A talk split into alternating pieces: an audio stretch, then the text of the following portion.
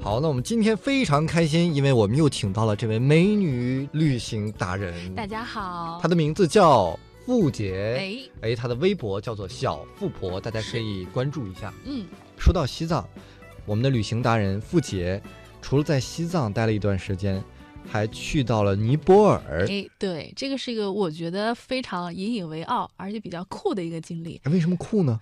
因为是这样的，我们当时是开车去的，哦，自驾。从西藏，嗯，对，自驾到了樟木口岸，然后过的边境。因为之前就像我刚刚说的，我一直住在那个宿舍里，跟汉人打交道，然后就在快走的时候才意识到不行了，我要是再不去融入一下这样的生活，我就白来了。所以呢，我就去青旅，就在西藏青旅呢，是一个非常好的一个交友出行的一个。平台像古代的驿站一样，对对对，什么样的人都可以有。对我当时去的是东错，嗯，东错青旅呢，它有一个非常大的特点，就是它有一个像广告牌一样的告示牌。我要去哪哪哪儿，对，贴一个条，谁愿意跟跟着一起去？就是叫做捡人或者求捡，就是捡到的捡，把人当这个东西来捡，就是特别有意思。然后你可以贴条，比如说我还有一个星期我就要离开拉萨了，我就可以贴一个条，我说我想用这个星期去一趟尼泊尔，我留下我的电话。你就是这个方式。对。哦。然后就找着了。真有这么善良的人。在那边真的，可以说我在西藏遇到的人，所有都很善良。而且就算是比如说你本来有一些小情绪，有一些小脾气，你到那时候都没有了。而且我觉得可能他们也是觉得多认识一个朋友，也是像我们刚才说的，旅行中非常好的经历。对对对，希望有人跟着一起分享你的快乐。对，而且有很多传说，包括是我身边确实有这样的事情哈，就是很多走在走在路上的朋友，最后就回来以后成了眷侣。那我下次我去写这种求简的时候，把我的照片也填。哎，可以，我看我这个什么啊，身高一米八，长相什么什么，然后拍你的大长腿。那人家都贴脸，我贴一腿。人家会觉得这个人有意思，特别想跟你玩。还有人谁贴了两根筷子呀？贴一下。还有人就是会说我就是要骑车去，骑自行车去求骑车的。朋友，我以为求一辆自行车呢，还真有，还有人说卖车的也有，说我就买这辆车就是为了骑行，然后我现在要回内地了，然后我把车卖掉。对，密密麻麻都是，特别有意思，挺有意思。然后我当时是这样自驾去的，当时是这么结下的。我当时是一个星期的时间，我本来两个计划，要么就是去尼泊尔，要么就是去林芝。林芝林芝也是非常好看，被被誉为是高原上的这个。呃，桃花源嘛，对对对。但是我我就想看缘分吧。其实我就有一位大哥，你就看是个男的，他他会写男女嘛，他是要开车去。男一米八，爱好什么看书什么写的，希望求一个贤良淑德。不对哈，不对啊，征婚。这个是啊，驴友驴友。对对，然后我就给他打电话，我先把我的条贴上了。但我同时也在找，我就给他打电话。完了以后，这大哥吧，他可能旅行经验比较丰富，他还给我来了个像面试一样的会谈。有什么爱好啊？对你来这干嘛？会做饭吗？爱不爱收拾家呀？会不会英语啊？哎呦，我不会英语。他说我不会英语，所以你去那，你得带着我玩儿。哦，嗯，所以你靠着英语应聘成功，对，获得了他的信任。完了以后呢，当时是我们俩结下的，我们俩我就说好了，嗯。其实当时吧，因为他面试我的那种态度让我觉得不太舒服，但是我想，哎，无所谓，反正就路上走一段，对吧？到了以后各玩各的，也都就看看得特别开了。到那会儿，他说咱两个人吧不太划算，再找一个。对，你就摊油费什么的。他说我开车去，所以呢你们不用给我租车的钱了，因为如果你要再单独租车是要钱的。对对对。所以这无形当中就省了一笔费用了。嗯。你们还省了翻译的费用，哎，对 其实也都还好，我觉得，因为那边本来就靠比划，主要靠比划，对对对，主要靠猜，呃，然后后来有两个女孩看到了我的条来找我，因为女孩容易抱团嘛，哦，结果后来我们最后是结成了四个女孩，那挺好，加他一个男的，去到尼泊尔，他一开始还挺。那样啊，你你你会英语，你得保护我。到最后，你们千万别丢下我，因为他觉得我们四个女孩儿铁汉柔情了。对，结果我们就一路开车，那大哥也特别好，他就开车，然后一直也没怎么休息，然后在关键时刻经常做一些非常有大局观的一些决定，比如说天色晚了不能赶路了，就必须在这住一晚。所以你们有。点像西天取经的师徒四人，每个人都有自己的角色，对对对，有人负责开车是是，有人负责翻译，有人负责把控全局，走还是哎停。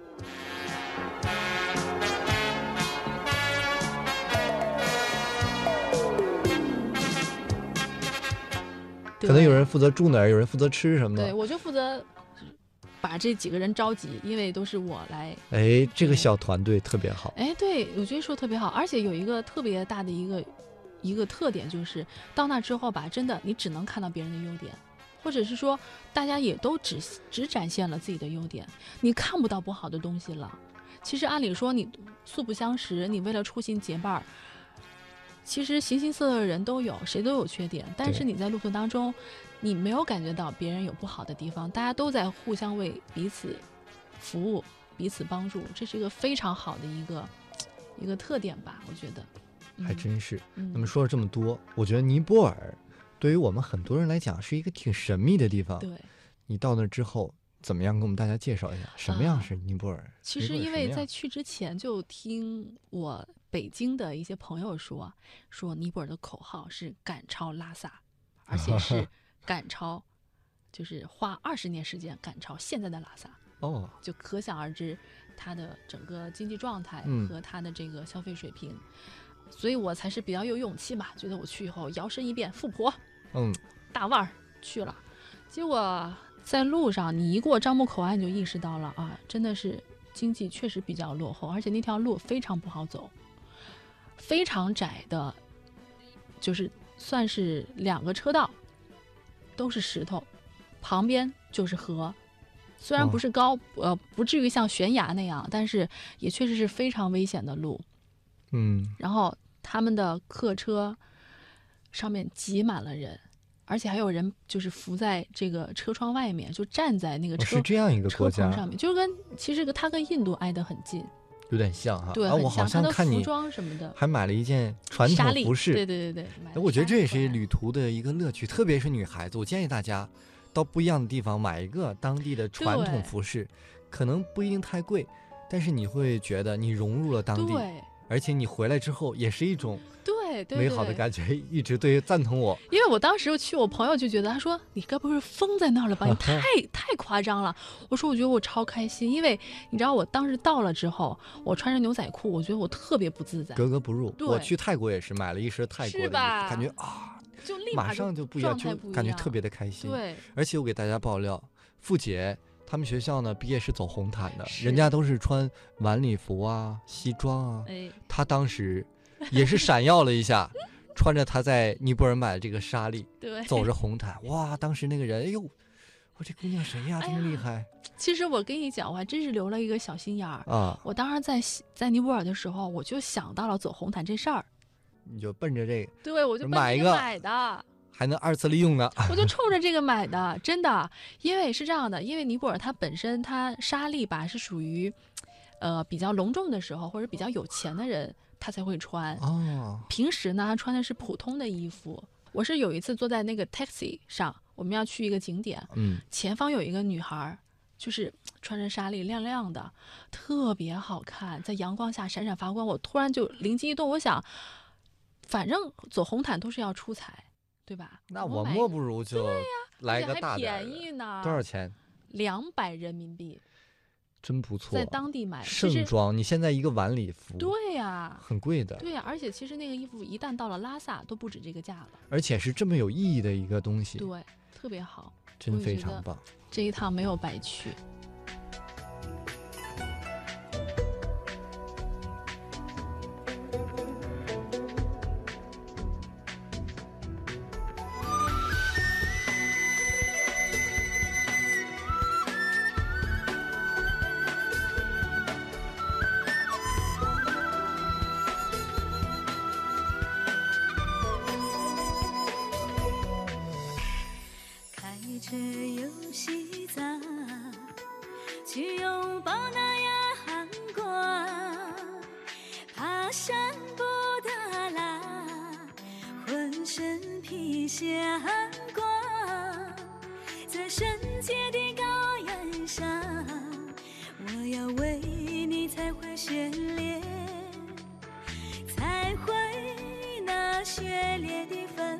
血烈的芬芳。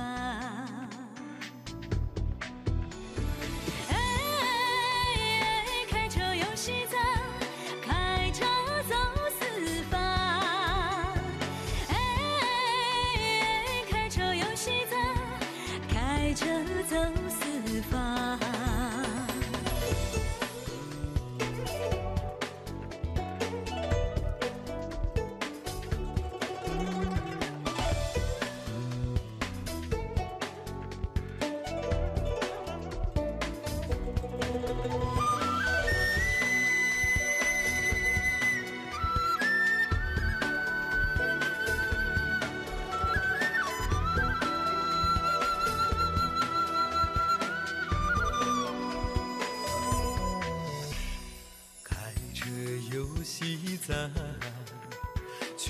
看那可的海洋，喝一杯青稞酒，闻一闻酥油香，在佛祖的殿堂前，我要为你求得一生。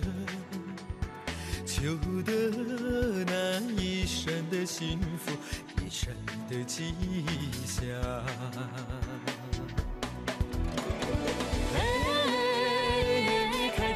西藏，开车走四方。哎，开车游西藏，开车走四方。